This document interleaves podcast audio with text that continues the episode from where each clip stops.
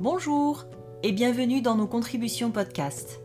Pour ceux qui arriveraient ici par hasard, en cours d'aventure, petite piqûre de rappel.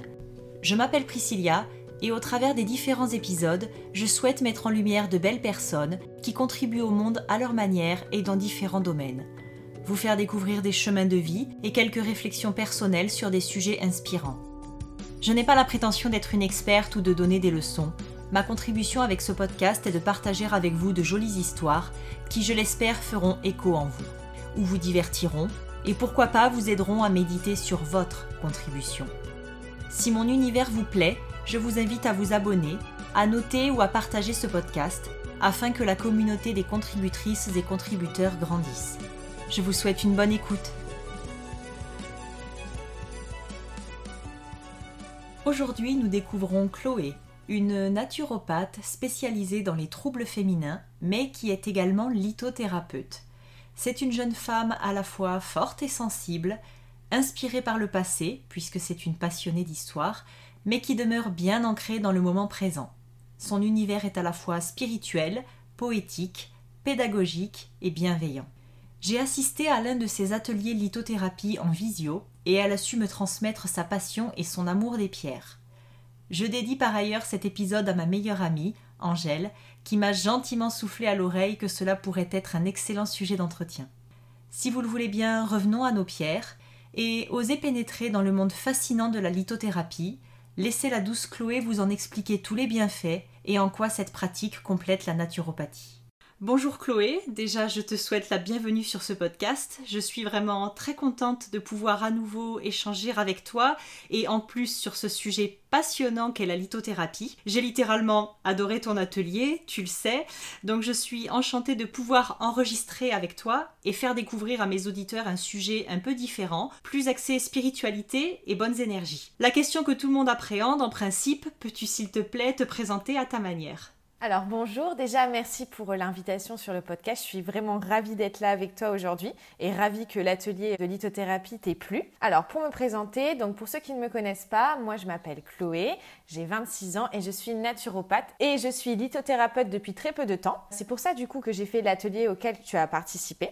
Donc pour en dire un peu plus sur moi, donc je suis naturopathe mais je suis spécialisée dans les troubles féminins. Donc je vais travailler sur tout ce qui va être problématique du cycle et surtout sur le SOPK. Donc pour ceux qui ne savent pas ce qu'est le SOPK, c'est le syndrome des ovaires polykystiques. À côté de ça, je suis végétarienne. Alors je le précise parce que c'est une part très importante de ma vie. J'adore les animaux, je suis vraiment amoureuse des animaux et de la nature en général, mais vraiment des animaux. Ensuite, je suis très très très attachée à ma famille. C'est quelque chose pour moi de très important. Pour moi, ma famille, c'est ma vie et je pense que je n'ai rien de plus cher euh, au monde que ça. C'est une valeur que j'ai à cœur de transmettre vraiment. À côté de ça, je suis quelqu'un de très sensible, je dirais même que je suis hyper sensible. Je vis les émotions à fond et ça, qu'elles soient positives ou négatives. Alors au début, je voyais un peu ça comme un défaut et au final, avec le temps, j'ai réussi à apprivoiser euh, ce que je ressentais et c'est beaucoup plus simple de vivre comme ça et en final, je remercie la vie du coup de cette hypersensibilité. Voilà, donc c'est à peu près tout ce que j'ai à dire sur moi. Mais c'est parfait. Ta présentation te présente, elle présente ce que tu fais, elle présente ce que tu es, et ça c'est ce que j'aime aussi. Si tu le veux bien, par rapport à ta spécialisation dans les troubles féminins, on y reviendra un petit peu plus tard dans l'épisode. On va d'abord dans un premier temps se concentrer sur la lithothérapie. Donc déjà, est-ce que tu peux nous dire ce qu'est la lithothérapie pour ceux qui ne s'y connaissent pas du tout, et en quoi la naturopathie et la lithothérapie sont-elles liées et complémentaires selon toi? Alors oui, bien sûr. Donc la lithothérapie, c'est quelque chose que j'ai découvert il y a quelques années, j'en parlerai après. Et pour la définir, donc la lithothérapie, c'est une médecine douce. Alors c'est une médecine douce, mais elle n'est pas reconnue par l'OMS. Pas comme la naturopathie par exemple, qui elle est reconnue par l'OMS. Donc la lithothérapie, en fait, elle repose sur l'action bénéfique des pierres qui vont agir du coup sur notre organisme. Par rapport à la naturopathie, elle s'inscrit en fait dans une approche holistique. La naturopathie, il y a des principes de base, dont le caractère holistique d'une personne, Et la lithothérapie va vraiment s'inscrire dans ce principe du coup de base qui veut que la personne soit prise en compte dans son intégralité. C'est-à-dire, on va autant prendre en compte sa sphère physique qu'émotionnelle, psychologique. C'est vraiment un tout. C'est déjà pour moi du coup une première complémentarité. Ensuite, la lithothérapie, c'est l'utilisation des pierres. Donc euh, pour le fonctionnement des pierres, on verra ça plus tard. Mais pour un peu vous dire en globalité, elles vont agir grâce à leur vibration sur l'organisme. On peut définir du coup la lithothérapie comme une thérapie qui est énergétique, très en lien avec ce qui va être les chakras, les méridiens, qui vont pouvoir distribuer l'énergie de ces pierres. Ce qui va surtout faire que la naturopathie et la lithothérapie sont complémentaires, c'est bon du coup de une que c'est une thérapie énergétique, donc on utilise l'énergétique en fait en naturopathie. Ensuite, comme je vous disais, ce qui va être l'approche holistique, donc prendre l'homme dans sa globalité mais aussi le causalisme. Alors ça, c'est aussi un principe de base en naturopathie, c'est-à-dire qu'on recherche la cause. Pourquoi cette personne a ce trouble? Pourquoi cette personne a ce trouble à ce moment de sa vie? C'est vraiment très très important en naturopathie. Et en lithothérapie, du coup, on fait la même chose, c'est-à-dire qu'on va vraiment s'attarder sur la cause du problème. Je rajouterai juste à la fin que la lithothérapie, elle agit aussi sur la sphère émotionnelle, et sur la sphère physique. Elle agit sur les deux. C'est vraiment quelque chose d'important. C'est pour ça qu'elle est du coup holistique. Même si je connais la lithothérapie, c'était beaucoup plus clair et beaucoup plus concret pour moi. On en vient à la question signature de ce podcast. Pas forcément évidente, mais du coup, quelle est selon toi ta contribution? Alors, quand j'ai reçu les questions, je me suis vraiment, vraiment penchée sur ça et j'ai vraiment réfléchi. Alors, comme je suis quelqu'un, comme je disais tout à l'heure, qui a pas confiance en soi, quand on discutait à deux, j'ai vraiment eu du mal à me projeter sur cette question. Quand j'ai vraiment réfléchi, je me suis dit que je pense que ma contribution, c'est aider les autres du moins du mieux que je peux et du mieux possible. C'est-à-dire que pour moi, ma mission, c'est vraiment d'essayer de donner aux gens l'envie de prendre soin de leur santé, l'envie de prendre soin aussi de leurs émotions, de tout en fait ce qui les caractérise, de tout ce qui va les définir. Et du coup, vraiment, c'est autant pour moi le partage que je vais avoir par rapport à mon compte Instagram, donc partager mes connaissances, partager voilà un peu ma vie aussi, c'est-à-dire de montrer aux gens qu'une hygiène de vie c'est accessible à tous et qu'il n'y a pas vraiment de cases à remplir. C'est-à-dire qu'on peut tous un peu être naturopathe à notre façon et qu'on n'a pas forcément besoin d'une formation derrière. On peut prendre soin de sa santé et c'est vraiment ça que je veux transmettre avec, j'espère, de la bienveillance et vraiment partager en fait. Je pense que ma contribution, c'est aider les gens, donc autant par mon Instagram, mais aussi par mes consultations, où là, je vais prendre plus de temps pour discuter avec la personne. Mais c'est vraiment une mission que je me suis donnée, c'est aider les autres du mieux que je peux, et j'essaie du moins de faire euh, du mieux possible. C'est marrant parce que j'ai réfléchi hier soir à définir mon pourquoi.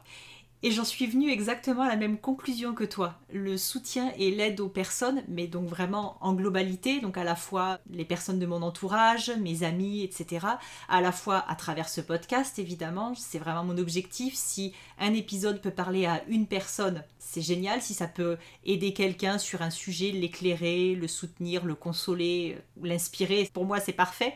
Mission accomplie. Et dans la formation en naturopathie que je viens d'entreprendre, c'est aussi finalement ce qui va m'animer et ce qui m'anime. Une autre manière d'aider les gens et d'apporter quelque chose, de contribuer. Tu l'as formulé exactement de la même manière et donc ça me parle beaucoup. Mais après, je pense que c'est un peu tout ce qui va caractériser les praticiens de la santé. Enfin, je pense que du moins, pour être naturopathe, il faut énormément d'empathie, énormément de bienveillance. C'est un métier qui demande vraiment le côté humain. Et c'est vraiment très, très important. Et en fait, ce qui est bien, c'est qu'avec les réseaux sociaux, je reviens sur ça parce que ça fait partie de ma vie maintenant, je pense que c'est vraiment un moyen d'aider les autres à une échelle beaucoup plus grande que les consultations. Parce que oui, les consultations, ça va vraiment être très poussé, les conseils qu'on va donner. Mais de par Instagram, si je peux donner le sourire à quelqu'un par une story ou un post, ou si je peux juste aider une personne et même par tout ce qui va être message privé, de pouvoir aiguiller les gens, de pouvoir voilà être là et se dire que ce qu'on fait c'est pas inutile et qu'on est vraiment euh, utile à quelque chose. Et c'est ça qui est fou et comme tu dis, ouais, je suis totalement d'accord avec toi. Comment les activités du coup de naturopathie et de lithothérapie sont arrivées sur ton chemin de vie? Alors, comme dirait ma maman, elle pense que c'est inné chez moi. Alors, le parcours est assez sinueux et a été long, mais j'y suis arrivée. J'ai toujours été intéressée par la nature depuis que je suis toute petite. Mon papa m'a toujours très très connectée avec la nature et je pense que c'est resté en moi en fait. Par exemple, quelque chose de tout bête, mais à 8 ans, je voulais déjà être végétarienne. Alors, certains diront, mais quel est le rapport entre le fait d'être végétarien et d'être naturopathe? Pour moi, c'est l'empathie déjà, c'est-à-dire que l'empathie de me dire oui, c'est des animaux que j'ai dans mon assiette, et pour moi, c'est une caractéristique tout simplement d'un naturopathe. On ne peut pas être naturopathe si on n'est pas empathique. Donc voilà, végétarienne à 8 ans. Et au fur et à mesure du temps, j'ai fait mes études et je me suis, on va dire, dirigée vers un parcours scolaire plutôt classique. J'ai fait des études d'histoire-géographie, donc j'étais à la fac après un bac littéraire. C'est une passion que j'avais, j'ai toujours adoré l'histoire, enfin c'était quelque chose de vraiment qui me passionnait. Et je voulais, on va dire, bah, la facilité, c'est-à-dire faire ma fac, faire mon université et puis partir faire euh, mon travail de professeur euh, du coup d'histoire-géographie. Je vais faire cas par cas parce qu'il y a deux chemins différents. Donc la naturopathie, à la fin de mon université, j'ai eu en fait un choc émotionnel. Je me suis rendu compte que même si le travail de prof est quelque chose que j'adorais, c'était pas ce que je voulais faire. Ce choc émotionnel m'a vraiment fait prendre conscience que c'était pas en fait ma mission de vie bien que c'est un travail génial, qui, euh, voilà, pareil, on aide les autres au final, c'est quand même aider, faire partie de la vie des gens, mais c'était pas ce que je voulais. Je suis hypersensible, comme je disais tout à l'heure, et ce choc émotionnel m'a vraiment, vraiment marqué. Je peux dire que ça a été une des périodes les plus difficiles de ma vie et ça a tout remis en question. Je me rappellerai toujours de cette scène. J'étais au restaurant avec mes parents, on en a parlé et ma mère m'a regardé et m'a dit Mais lance-toi, si ça peut te faire aller mieux, fais-le. Et je la remercierai jamais assez de ce moment parce que c'est elle qui m'a vraiment permis d'y aller. Parce qu'elle savait que ça m'a toujours intéressée. Je l'embête toujours avec mes huiles essentielles, mes plantes, euh, bien manger. Je suis toujours à lui donner des petits conseils, à mon père aussi, qui est très ouvert sur le sujet. ce moment-là, en fait, j'ai pris la décision et ça a été vraiment un grand changement dans ma vie. Non seulement ça m'a permis d'aller mieux, mais aussi et surtout de trouver ma mission de vie. Donc pour la naturopathie, c'est ça. Pour la lithothérapie, c'est un peu différent. Alors pareil, j'ai toujours été intéressée par les pierres. L'ésotérisme, c'est quelque chose qui me plaît. Tout ce qui va être, voilà, même tirer les oracles, c'est quelque chose qui m'intéresse beaucoup. Et en fait, une fois, je suis allée voir un magnétiseur. Moi, à l'époque, j'avais 17 ans. Voilà, j'y croyais euh, pas forcément non plus. J'y allais un peu pour faire plaisir à mon père. À la fin de notre consultation, il m'a conseillé du coup une pierre. J'ai trouvé ça bizarre un peu. Je me souviens encore de la pierre, c'était une tourmaline noire. C'est une pierre de protection pour chasser les ondes négatives. Et cette pierre, je l'ai achetée. Et en fait, j'ai trouvé que c'était incroyable l'effet que ça avait. Là est née vraiment une forte passion. Quand je me suis lancée en naturopathie, je me suis dit pourquoi pas faire une formation en lithothérapie qui pourrait du coup compléter aussi mes consultations pour ceux qui sont ouverts aux thérapies euh, énergétiques. C'est passionnant. C'est marrant après aussi tout ce que la vie nous réserve. Puis des fois, il y a des choses qui se passent dans notre enfance auxquelles on fait pas forcément attention ou des petites choses qu'on met de côté. Moi, je me rappelle quand j'étais petite, j'adorais notamment aller cueillir des herbes un peu partout, de les faire tremper dans de l'eau et tout ça. Et quand je vois aujourd'hui que je me dirige vers une formation de naturopathe et comment j'adore les infusions, etc., cette anecdote m'est revenue en tête et je me dis, mais j'aurais dû y penser avant. Et c'est trop marrant des fois la vie, ce qu'elle met comme petites choses sur notre chemin qu'on oublie et puis qu'on ressort au moment où on en a besoin en fait. Bah, après, c'est ça, c'est quelque chose qui nous vient de très loin, donc de notre enfance, mais au final, ça ressort à un moment ou un autre de notre vie parce que c'est notre mission de vie. On est là pour ça et moi, je crois en la mission de vie. Je pense qu'on est tous destinés à quelque chose, mais je pense que malheureusement, malheureusement, non, je dirais même heureusement, comme dirait Arnaud Rioux, on est là aujourd'hui avec notre passé, notre présent et notre futur pour une bonne raison. Moi, je sais que j'ai pris énormément de temps en arriver à la naturopathie, mais au final, je me dis que ça devait être comme ça en fait. Je regrette pas parce que ça m'a appris plein de choses, ça m'a appris à grandir, mais au final, ça m'a servi. Et je regrette pas. J'aurais pu être naturopathe à 20 ans, mais j'y suis aujourd'hui à bientôt 27 ans et je pense que bah, c'était parce que ça devait se passer comme ça. Je pense toujours à Arnaud Rioux dans ces moments-là, je me dis mais oui, il a raison en fait, c'est notre expérience aussi. Pour moi, naturopathe, il faut de l'expérience, c'est-à-dire de l'expérience de vie parce que c'est pour moi important d'avoir un chemin que on n'a pas forcément quand on est plus jeune et je pense que pour conseiller, c'est peut-être un peu mieux. Euh, voilà, après c'est pas une généralité que je fais, mais je pense vraiment que l'expérience de vie est aussi importante dans le métier.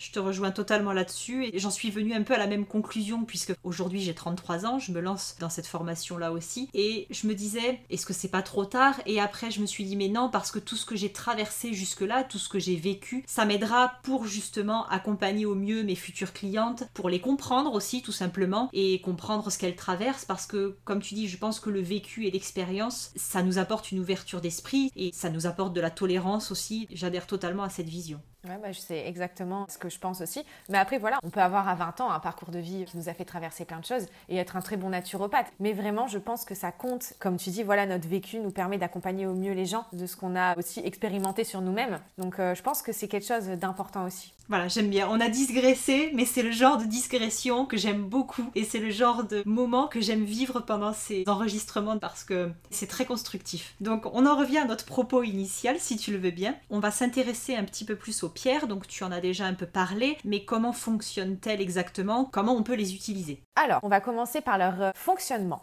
Donc, il y a trois vraiment grosses façons dont elles vont fonctionner.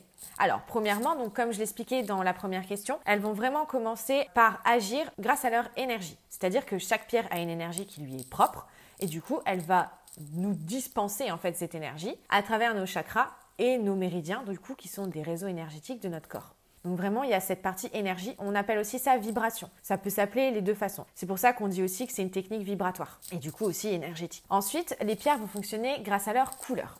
Alors ça, on appelle ça la chromothérapie.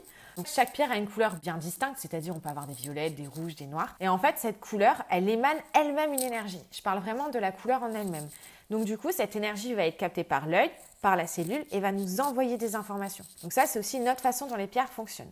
Et ensuite, elles vont fonctionner de façon purement chimique. C'est-à-dire que par exemple, une pierre, ça peut être formée de cuivre, ça peut être formée de fer. Ces minéraux, qui sont aussi présents dans notre corps, vont en fait interagir. Donc voilà, c'est les trois gros points du fonctionnement des pierres qui sont, on va dire, les plus importants. Et pour leur utilisation, donc là, pareil, il y a plusieurs façons de les utiliser. Alors, le plus basique, hein, on va dire, et je pense que si on fait un peu de lithothérapie, on connaît, c'est le contact peau. C'est-à-dire tout simplement porter un pendentif euh, avec la pierre que vous avez choisie, le porter en bracelet, tout simplement toucher la pierre. Par exemple, vous pouvez euh, la mettre dans votre poche. Alors, si vous la mettez dans votre poche, pensez bien à la toucher régulièrement. Il faut vraiment un contact peau. C'est ça qui va être l'essentiel. Donc même s'il n'est pas, on va dire, constant, il faut qu'il soit là quand même.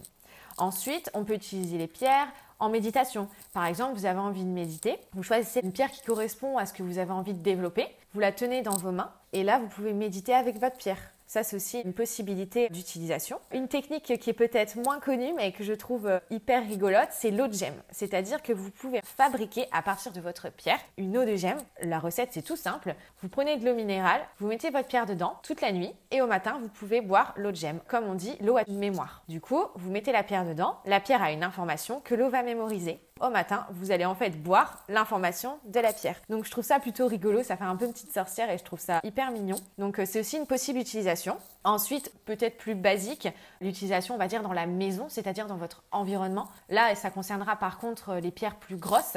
Vous pouvez acheter par exemple une grosse améthyste, un gros quartz rose que vous posez chez vous dans un endroit que vous avez envie d'imprégner de l'énergie de la pierre et en fait, elle va pouvoir diffuser l'énergie euh, à votre environnement. Enfin, une dernière utilisation qui n'est pas très connue mais qui peut aussi se faire, c'est ce qu'on appelle la contemplation. C'est tout simplement en fait contempler la pierre. Là, ce qui va vraiment jouer, c'est comme j'ai expliqué, les couleurs, c'est-à-dire que vous allez vraiment vous imprégner de l'énergie, de la couleur de la pierre. Donc vraiment, c'est quelque chose qui est peut-être un peu plus compliqué à intégrer comme utilisation, mais c'est quelque chose qui se fait en tout cas. D'accord. Par contre, petite précision pour certains qui n'auraient peut-être pas forcément compris par rapport à l'eau de gemme. Quand on boit l'eau au petit matin, évidemment, on retire les pierres du verre et on ne boit que l'eau sans les pierres. C'est pour éviter certains accidents potentiels. c'est vrai que j'ai pas pensé à le préciser, mais oui, bien retirer la pierre, évidemment. En fait, le matin, quand votre eau de gemme euh, s'est bien imprégné du coup de la pierre, vous enlevez, vous filtrez tout simplement l'eau et vous buvez l'eau sans la pierre. Oui, évidemment. Hein. Bon, donc j'imagine qu'il existe des centaines de pierres, d'où l'intérêt de faire appel à un lithothérapeute qui prend le temps de nous connaître et de connaître nos besoins et de nous recommander des pierres adaptées. On peut aussi très bien acheter un livre qui parle des pierres, mais est-ce que déjà toi, dans un premier temps, tu peux aiguiller nos auditeurs pour donner quelques pistes sur comment choisir sa pierre, ou les acheter, etc. Alors, je vais commencer par vous dire déjà comment les choisir. Je pense que c'est un bon début. Il y aura plusieurs possibilités. Soit vous faites appel à un lithothérapeute qui du coup connaît les pierres et sera vraiment vous aiguiller en fonction de voilà ce que vous lui dites lors de la consultation. À savoir que quand on fait une consultation en lithothérapie, on va beaucoup euh, travailler sur les émotions, ce que vous ressentez, votre personnalité qui va beaucoup aussi jouer sur les pierres qui vont être choisies pour vous. Donc euh, on va vraiment faire un travail euh, comme en consultation de naturopathie au final voilà, si vous avez un trouble physique, on peut travailler dessus en lithothérapie. Donc ça va vraiment être un gros questionnaire, une anamnèse au final, qui va nous permettre d'identifier vos besoins. Et là, nous derrière, on peut choisir les pierres. On peut aussi vous demander les couleurs qui vous plaisent, ce qui vous attire le plus, les formes, un peu ce que vous aimez comme matière. Ça va vraiment être une consultation globale et à la fin, on va pouvoir choisir les pierres. Donc ça, c'est, on va dire, la façon de les choisir la plus facile, hein. mais c'est une façon, voilà, où vous êtes sûr que vos pierres vont vous correspondre. Ensuite, autre méthode, hein, vous pouvez bien sûr trouver des livres. Donc dans les livres, vous avez plein d'informations sur les pierres, sur les énergies euh, qu'elles dispensent, pourquoi elles sont utiles. Vous avez vraiment toutes les infos, comment les purifier, les recharger. Même si vous faites appel à un lithothérapeute ou que vous choisissez les pierres autrement, un livre qui va un peu un dictionnaire de lithothérapie peut être très intéressant pour savoir aussi derrière comment les entretenir. Ensuite, pour moi, la meilleure manière de choisir ces pierres, c'est par l'intuition. Alors, je suis quelqu'un de très intuitif, je suis quelqu'un qui adore l'intuition. Et euh, du coup, tout simplement, vous choisissez votre pierre à l'intuition. Alors, j'en viens un peu à la façon dont on va les acheter parce que c'est très lié pour moi. Pour les acheter, le seul conseil que j'ai, c'est pour moi, il faut les acheter en présentiel. On peut les acheter sur Internet si vraiment vous n'avez pas le choix, mais vraiment, vraiment les acheter en présentiel, c'est quelque chose qui va faire une grosse, grosse différence sur le choix de votre pierre. Donc, vous vous rendez dans une boutique ésotérique, généralement c'est là que ça se trouve, ou alors il existe des magasins de à part entière, et là, vous prenez le temps d'observer les pierres. Il y en aura certainement vraiment beaucoup, hein. comme disait Priscilla, euh, il y en existe, oui, plus d'une centaine. Et là, du coup, vous prenez le temps de bien les regarder, de vous imprégner. Un peu à la manière dont on choisit un oracle, en fait, à l'intuition. Vous allez être guidé vers une pierre. Souvent, c'est fou parce que les pierres que vous choisissez, par l'intuition, vous correspondent. C'est vous, en fait, au final, qui choisissez la pierre et c'est la pierre aussi qui vous choisit. Ça marche à double sens. Donc voilà, c'est à peu près les façons qu'il y a de choisir les pierres. Vous pouvez aussi les choisir par rapport à la couleur, les couleurs qui vont vous plaire, qui vont vous interpeller. Par exemple, si vous êtes quelqu'un qui aime énormément le rouge, il va être un peu aussi logique que les pierres rouges vont vous interpeller. À savoir que parfois, c'est pas forcément aussi parce que vous aimez le rouge que vous allez être attiré par les pierres rouges. Et c'est pas forcément celles-ci qui vont vous être utiles. C'est pour ça que si vous êtes attiré par une pierre qui est d'une couleur que vous n'aimez pas du tout, ça peut être aussi possible. C'est vraiment l'énergie de la pierre qui va vous appeler. Vraiment fonctionner à l'intuition. Après, l'intuition, c'est quelque chose pour moi de très important. C'est comme une boussole en fait. Et il faut vraiment toujours se fier à elle. Je rejoins totalement ton point de vue sur l'intuition parce que j'ai contaminé mon chéri avec la lithothérapie depuis notre atelier ensemble. Du coup, il voulait une pierre pour la concentration. Donc, euh, je tape sur internet pierre pour la concentration. Et donc, euh, je lui cite toutes les pierres qui sortent. Et spontanément, mais vraiment très spontanément, il a été attiré par la turquoise bleue. Pourquoi, comment, je sais pas. Donc je creuse le sujet, je cherche un petit peu toutes les propriétés de la turquoise, et en fait, la pierre lui correspondait, mais totalement, parce que ça disait que c'était une pierre du voyageur et il est conducteur de car, donc ça disait que c'était une pierre protectrice pour tous les gens qui conduisent régulièrement, etc. Et il y avait d'autres propriétés après plus émotionnelles, plus personnelles, qui lui correspondaient, mais énormément. Et donc du coup, il s'est arrêté à celle-ci, et je me suis dit, mais voilà, il a choisi la pierre, et la pierre l'a choisi, l'alchimie s'est faite, et comment, pourquoi, mais voilà, c'était celle-ci, c'était celle qui lui correspondait. Non, mais c'est exactement ça et ça ne m'étonne pas du tout parce qu'au final, même au nom de la pierre, ça peut nous interpeller en fait. C'est comme si on ressentait déjà l'énergie qu'elle nous dispensait. Ça m'étonne pas du tout cette petite anecdote parce que c'est pour moi logique. Après, voilà, forcément, la lithothérapie, c'est une partie de mon travail et ça prouve encore une fois à quel point les pierres ont une énergie incroyable. on va bousculer un petit peu l'ordre des questions du coup, puisqu'on en est aux anecdotes. Est-ce que toi, alors, tu as une anecdote personnelle ou quelque chose d'un peu spécial à nous raconter en lien avec les pierres? Alors bah justement, l'anecdote que je voulais raconter, c'était avec mon papa. Donc une fois, on est allé en boutique de lithothérapie, donc il est très ouvert à tout ce qui est lithothérapie, il adore ça. On va souvent acheter des pierres ensemble. C'est des moments qu'on partage et qui sont plutôt sympas et dans le même esprit que la tienne. Donc on arrive dans la boutique de lithothérapie et il regarde les pierres tout simplement. On était au niveau des livres et il ouvre le bouquin et c'était une malachite. Et la malachite est la pierre pour les articulations. Et mon père a de gros soucis d'articulation. Et je trouvais ça fou qu'il ait ouvert le livre à la page pile de la malachite et quand on a été du coup voir les pierres après, Là, il m'a dit Ah, cette pierre-là, je l'adore. Et en fait, euh, je me suis dit Mais c'est incroyable. Même lui était subjugué. Il m'a dit Non, mais c'est fou quand même. Tu te rends compte? J'ai ouvert le livre. C'était à la page de la malachite. Et quand je la vois, je me dis que c'est pour moi. Et c'est incroyable parce que la pierre lui correspond totalement. Et quand je l'ai vue, parce que voilà, moi je connais la malachite, c'est une pierre que j'aime beaucoup, qui est très jolie. Je trouvais que c'était fou. Vraiment, la pierre, en fait, l'a appelée deux fois, quoi. Elle l'a appelée dans le livre et elle l'a aussi appelée quand on, était en train de contempler les pierres, du coup. C'est une anecdote que je trouve folle parce qu'au final, un peu comme la tienne, elle montre à quel point les pierres nous interpellent et nous choisissent, comme tu le disais. Exactement. Moi, je me rappelle quand on a fait l'atelier, donc après, tu m'as recommandé certaines pierres qui pourraient me correspondre. Tu m'as notamment recommandé une pierre que je ne connaissais pas, qui est donc le cristal de roche. Mais quand j'ai lu ta recommandation, je sais pas, je me suis dit, ah mais oui, je veux cette pierre, je, la veux vraiment. Et donc après, je me suis rendue dans une petite boutique qui ne vend exclusivement que des pierres. Et j'ai vu de suite mon cristal de roche en forme de donut, il est. Et je savais que c'était lui que je voulais, et je savais que c'était vraiment la pierre. Depuis, je le porte très souvent. Et je sais que, ouais, je me sens bien quand je porte mon collier. Je sais pas pourquoi pourquoi, c'est dur à expliquer et peut-être certaines personnes qui vont nous écouter vont se dire mais les deux là elles sont un peu perchées.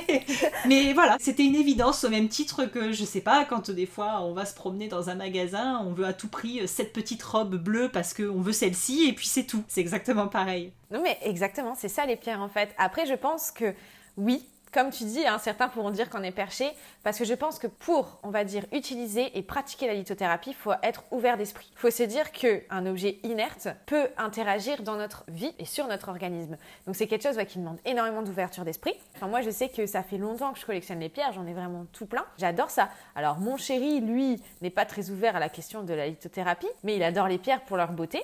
Et bon voilà, du coup on partage la passion pour deux raisons différentes, mais on la partage quand même. Et au final, ben, on apprend l'un de l'autre parce que lui il va beaucoup plus euh, m'apprendre sur euh, la formation des pierres, tout ce qui va être vraiment, on va dire, le côté géologie, le côté vraiment très pragmatique. Et moi à côté, je vais lui apporter la spiritualité. Et au final, hein, j'en reviens au féminin et au masculin sacré la complémentarité, elle est vraiment là. C'est-à-dire que bah, moi, je vais être dans le spirituel, l'énergétique, l'élément de l'air, et lui, en fait, il va m'apporter le terre-à-terre. Ce qui montre encore une fois que le féminin et le masculin sont très complémentaires. Là, c'est l'exemple parfait de cette complémentarité homme-femme qui est très importante et dont on a besoin. C'est comme ça que le monde ira mieux quand on sera vraiment complémentaires et qu'on sera vraiment ensemble s'apporter les choses dont on a besoin l'un l'autre. Exactement. Et puis plus généralement, les moins sensibles ont besoin de gens plus sensibles et vice-versa. On a tous besoin les uns des autres. C'est quelque chose que j'avais déjà un petit peu abordé dans d'autres épisodes, mais que j'aime bien toujours rappeler. Voilà, cette complémentarité des êtres humains, plus largement avec les animaux, les énergies. On interagit tous les uns avec les autres et c'est comme ça qu'on avance au mieux. c'est pour ça que je suis de l'équipe Les opposés s'attirent. Parce que pour moi, c'est vraiment le fait d'être opposé qui va faire qu'on va se compléter et qu'on va du coup s'apporter des choses. Alors certains diront que c'est qui se ressemble s'assemble, mais moi vraiment je pense plutôt que les opposés s'attirent dans le sens où vraiment c'est la complémentarité qui est importante, qui va faire qu'on va avancer et qu'on va apprendre les uns des autres. Oui, je suis totalement d'accord, c'est vraiment comme ça qu'on s'enrichit. Donc on va maintenant établir un lien entre ton ancien métier donc de professeur d'histoire-géographie et ton métier actuel entre autres donc de lithothérapeute.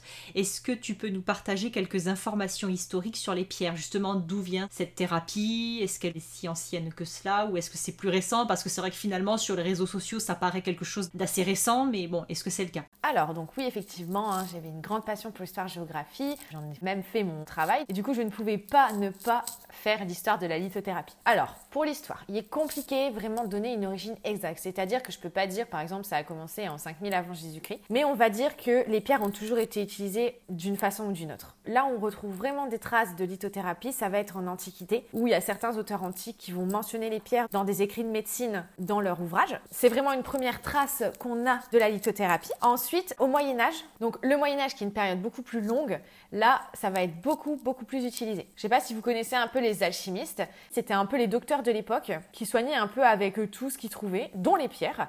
Et de base, ils étaient à la recherche de la fameuse pierre philosophale que tout le monde connaît à peu près, si vous avez regardé Harry Potter. Ce qu'on pourrait aussi dire par rapport au Moyen Âge, c'est, vous connaissez les rois, les reines, un peu les seigneurs, tout ça. Et ben en fait, les seigneurs, ils pouvaient utiliser aussi les pierres de façon symbolique, aussi euh, de façon purement esthétique. Par exemple, euh, sur les joyaux de la couronne d'Angleterre, vous avez de la métiste. C'est des choses qu'on peut retrouver sur tout ce qui va être, on appelle ça les régalias en histoire. Donc les régalias, c'est vraiment les attributs du roi. On retrouve euh, énormément dessus, qui vont être très en rapport avec leurs armoiries par exemple, ils vont utiliser des pierres rouges si l'armoiries sont rouges. Ils étaient très ouverts aussi à cette question de lithothérapie. Elles étaient autant présentes chez eux pour le côté symbolique et purement esthétique que pour le côté propriété. Parce que voilà, les pierres, ça peut amener de la force, ça peut aussi amener, quand on voit par exemple un œil de tigre, c'est une pierre très masculine qui apporte vraiment la force, du courage, de l'endurance. Et ils pouvaient aussi utiliser ça, par exemple, pour les combats, les choses comme ça. L'approche vraiment scientifique de la lithothérapie, parce que comme tu disais, c'est vrai qu'aujourd'hui, on la voit un peu partout sur les réseaux sociaux, mais l'approche scientifique de la lithothérapie, du coup, elle s'est vraiment faite là ces dernières années, on va dire du 19, 20e siècle, où vraiment on s'est penché sur la question de l'énergie des pierres. Et du coup, là, on a vraiment eu des recherches sur l'énergie des pierres, leur fréquence vibratoire, comment elles fonctionnaient, comment vraiment il y avait une interaction entre la pierre et l'être humain. Et c'est vraiment ces derniers temps que ça s'est fait. Voilà, tout le monde connaît un peu en ce moment sur les réseaux sociaux tout ce qui va être euh, les petites sorcières modernes, comme j'appelle ça, euh, qui utilisent beaucoup les pierres. Et en fait, bah, l'utilisation de la lithothérapie, elle s'amplifie grâce à ça. Mais vraiment, il y a eu l'approche scientifique qui a vraiment, vraiment décollé ces dernières années. Je trouvais que c'était très important de parler de l'aspect scientifique aussi parce que c'est sûr que certaines personnes pourraient penser que c'est un petit peu perché, un petit peu particulier, mais bon, il y a quand même aussi certaines propriétés scientifiques qui ont été étudiées et c'est important de le rappeler. J'aimerais également, si tu es d'accord, que l'on fasse un petit aparté sur ta spécialisation en naturopathie sur les troubles féminins. Je pense que c'est important de l'évoquer si ça peut aider l'une de nos auditrices. Est-ce que tu peux un peu nous en parler? Tu nous en as déjà un petit peu dit, mais nous parler un petit peu euh, de ce que tu proposes, de comment tu accompagnes les femmes au cours de leur vie. Donc oui, comme tu le dis, je suis naturopathe spécialisée dans les troubles féminins et alors du coup, je propose plusieurs choses en rapport avec la féminité. Donc déjà, j'ai une consultation qui est vraiment construite pour les troubles du cycle, c'est-à-dire où vraiment c'est une consultation où on va travailler uniquement sur le cycle menstruel. Par exemple, je peux prendre en charge du SPM, euh, des cycles irréguliers, des règles douloureuses, des aménorrhées aussi, c'est possible. Vraiment toutes les problématiques liées au cycle ou alors tout simplement si femme a envie de vivre son cycle du mieux qu'elle peut, du mieux qu'elle a envie, c'est-à-dire par exemple bien manger en fonction des phases de son cycle, vraiment se l'apprivoiser, autant on va dire physiquement que spirituellement, parce que vivre son cycle, c'est non seulement le vivre dans son corps, mais c'est le vivre dans son esprit. Et, et ça c'est important de le dire, il faut accepter le fait que lors de notre cycle, tout du long, on n'a pas la même humeur, on n'a pas les mêmes motivations, on n'a pas les mêmes envies. Et c'est normal, c'est ok. Généralement, quand on va avoir nos règles, la phase d'avant aussi, on n'a pas envie. Et en fait, c'est normal parce que c'est notre énergie qui redescend. Alors que dans la première phase et la deuxième, on va vraiment avoir une énergie qui va être incroyable, qui va être waouh, euh, on a envie de tout faire, tout créer, on a plein de beaux projets dans la tête. Et deuxième partie du cycle, plus du tout envie. Et en fait, c'est ok. Et c'est ça que je veux aussi apprendre aux femmes, c'est que voilà, le cycle, faut pas le subir, il faut le vivre. Et il faut le vivre de façon positive parce que c'est une force en tant que femme. Et c'est vraiment ça, en premier lieu, la consultation que je propose. Ensuite, du coup, je propose un accompagnement pour le SOPK. Donc là, c'est vraiment très très précis. C'est pour les femmes atteintes du syndrome des ovaires polykystiques, où là, vraiment, sur trois mois, on va travailler ensemble sur plusieurs phases qu'on met en place en fonction vraiment de la cliente, où vraiment on va travailler à améliorer la qualité de vie parce qu'on ne guérit pas du SOPK, que ce soit en médecine allopathique ou en médecine naturopathique, hein, enfin traditionnelle du moins, on ne guérit pas. Mais moi, je suis là pour les aider à le vivre au mieux, à essayer de minimiser les symptômes qui ne sont pas forcément toujours faciles pour une femme, parce que voilà, on peut avoir de l'isurtisme, donc c'est des poils qui vont pousser à des endroits qui sont masculins. On peut avoir de la prise de poids. On a aussi l'infertilité. Ça, ça joue énormément dans le mental d'une femme. C'est quelque chose de très problématique qui peut nous faire nous sentir un peu plus dans notre corps de femme en fait. Tout ce qui va être acné, plein de choses vraiment qui sont masculines parce que la problématique du SOPK du coup, c'est qu'on produit trop d'hormones mâles en fait, des hormones androgènes qu'on produit nous naturellement mais en faible quantité. Donc voilà, c'est vraiment un accompagnement que je veux vraiment holistique, global, et c'est ça que j'ai vraiment à cœur. Et je travaille vraiment sans leur donner de stress, c'est très important en vraiment les accompagnant du mieux que je peux et j'essaie du moins de faire du mieux que je peux. Et ensuite, une petite nouveauté ces derniers temps, j'ai créé une nouvelle consultation qui est une consultation pour booster sa fertilité. Donc là, pareil, elle s'adresse autant aux femmes qui ont des problèmes de fertilité, donc qui n'arrivent pas à avoir d'enfants. Donc là, vraiment, on va créer un protocole très précis en fonction de la problématique, mais aussi aux femmes qui tout simplement ont envie de préparer leur grossesse, d'essayer que leur post-grossesse se passe au mieux, parce qu'il faut savoir qu'une grossesse, ça se prépare 3-4 mois à l'avance. Et du coup, voilà, c'est quelque chose que je voulais aussi mettre en avant parce que c'est important de savoir que une consultation de naturopathie, c'est pas nécessairement quand on a des troubles. Ça peut être aussi simplement en prévention ou alors tout simplement si on a envie de bien faire les choses. Vraiment, la naturopathie, c'est pas qu'une médecine qui est curative, c'est aussi une médecine préventive. Top, j'adore aussi tout cet aspect préventif. Et je voulais revenir euh, sur l'histoire des cycles féminins. J'aime beaucoup moi le parallèle des cycles avec les saisons. Je trouve ça fantastique. Et voilà, une phase de cycle correspond à une saison et donc à une humeur. Et c'est totalement vrai. Et je pense que ça parlera à beaucoup de monde. J'aime bien cette approche que tu as de dire de vraiment de le vivre au mieux, de l'accepter. C'est vraiment totalement comme ce que tu parlais tout à l'heure de l'hypersensibilité, des émotions. C'est exactement pareil. Et finalement, la naturopathie en général, c'est vraiment accueillir et accepter totalement ce que l'on et ce que l'on vit, ce que l'on a, pour finalement vivre mieux, vivre avec plus de bien-être, de bienveillance et de confort finalement. Ouais, voilà, c'est ça. Après, voilà, vivre avec son cycle, ça demande beaucoup de travail parce que bah, malheureusement, dans notre société, c'est quelque chose dont on n'est pas habitué, tout simplement parce que quand on va chez le médecin à 14 ans parce qu'on a mal au ventre, on va nous donner la pilule. C'est la pilule miracle, comme je l'appelle. Hein. C'est donné à tout le monde comme ça parce qu'on a simplement mal au ventre. Et en fait, bah, du coup, cette pilule va nous priver de tous ces attributs féminins qui sont dans le cycle. Et quand du coup, on arrête la pilule, moi j'ai arrêté la pilule il y a quelques années, bah, en fait, j'ai découvert euh, plein de choses sur moi Voilà, alors après, les émotions, c'est vraiment très fluctuant. Hein. On vit vraiment autre chose qu'on vivait sous pilule. Mais c'est incroyable. Il faut le temps de s'y faire, il faut le temps de l'apprivoiser, il faut le temps de le comprendre. Et il faut aussi le temps à votre entourage de l'intégrer. Parce que c'est quelque chose qu'ils ne connaissent pas. Par exemple, un truc tout bête, moi, forcément, le dimanche de mes règles, je pleure. C'est le dimanche de mes règles, je vais pleurer. Et c'est comme ça, en fait. Tout le monde le sait dans ma famille, donc ils savent que le dimanche, je ne peux pas m'embêter parce que je vais pleurer. Et c'est vraiment quelque chose que j'ai remarqué. Et qu'au fil des cycles, je remarque, je suis hyper contente d'avoir arrêté la pilule. Et maintenant, je sais exactement comment mon corps fonctionne, comment vraiment je le vis. Et c'est important de vivre ça parce que ça fait partie en fait de notre vie de femme. Et beaucoup de gens disent Oh oui, elle a ses règles parce qu'elle a une mauvaise humeur, des choses comme ça.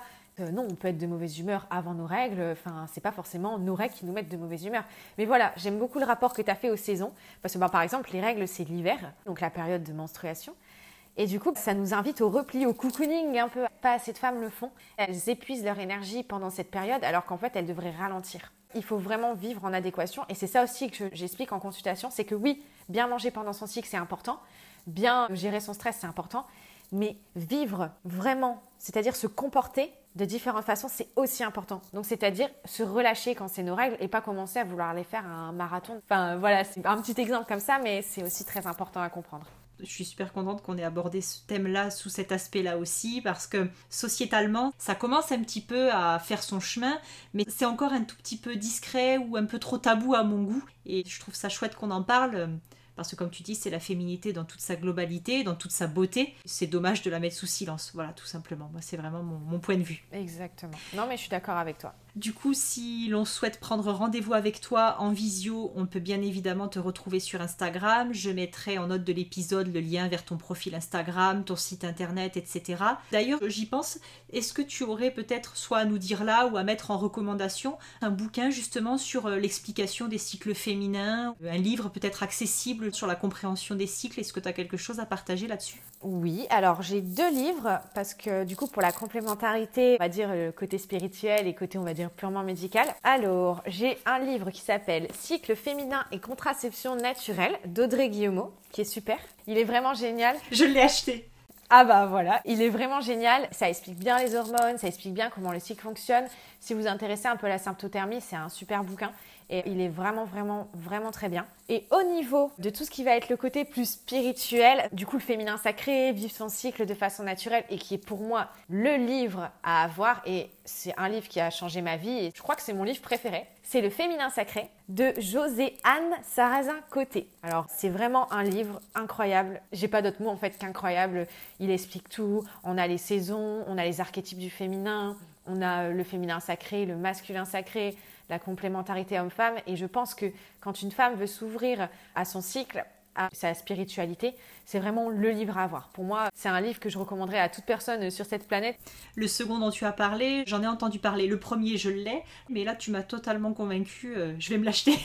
Vraiment, vraiment, sincèrement, s'il y a un achat de livre à faire, c'est celui-là parce que vraiment, il est, oh, il est incroyable. Bon, de toute façon, je mettrai les liens pour retrouver facilement ces livres pour tous ceux qui voudraient aller les acheter, donc il euh, n'y a pas de souci. On en arrive à la fin de l'épisode. Que souhaites-tu nous dire euh, avant que l'on se quitte? Alors déjà, merci beaucoup de m'avoir invité, je le répète encore. Je suis vraiment contente du coup d'avoir partagé la lithothérapie parce que voilà, c'est quelque chose qu'on voit beaucoup sur les réseaux sociaux comme tu disais, mais qui est pas connu, on va dire dans le fond. C'est-à-dire que voilà, on voit des jolies pierres, mais au fond, on ne sait pas vraiment pourquoi, comment et comment les utiliser. Et je trouvais que c'était important aussi euh, d'informer les gens. Donc euh, je suis vraiment contente d'avoir pu partager ma passion et aussi mon travail et aussi d'avoir fait ces petites apartés sur le cycle féminin parce que c'est ma passion. Donc merci beaucoup pour cette invitation, je suis vraiment ravie d'avoir participé. Bon, mais merci à toi. Je savais que tu avais beaucoup de choses à nous partager et je suis vraiment contente parce qu'on a vraiment fait le tour sur tout ce que tu pouvais nous transmettre. Merci à toi du coup aussi pour les ressources, pour euh, les conseils, pour ta vision aussi des choses, de la naturopathie. Et moi aussi, je suis vraiment contente qu'on ait abordé la lithothérapie sous cet aspect-là, la féminité sous cet aspect-là aussi. Et je sais que ça va faire vraiment un épisode euh, particulier, un épisode à part en termes d'énergie.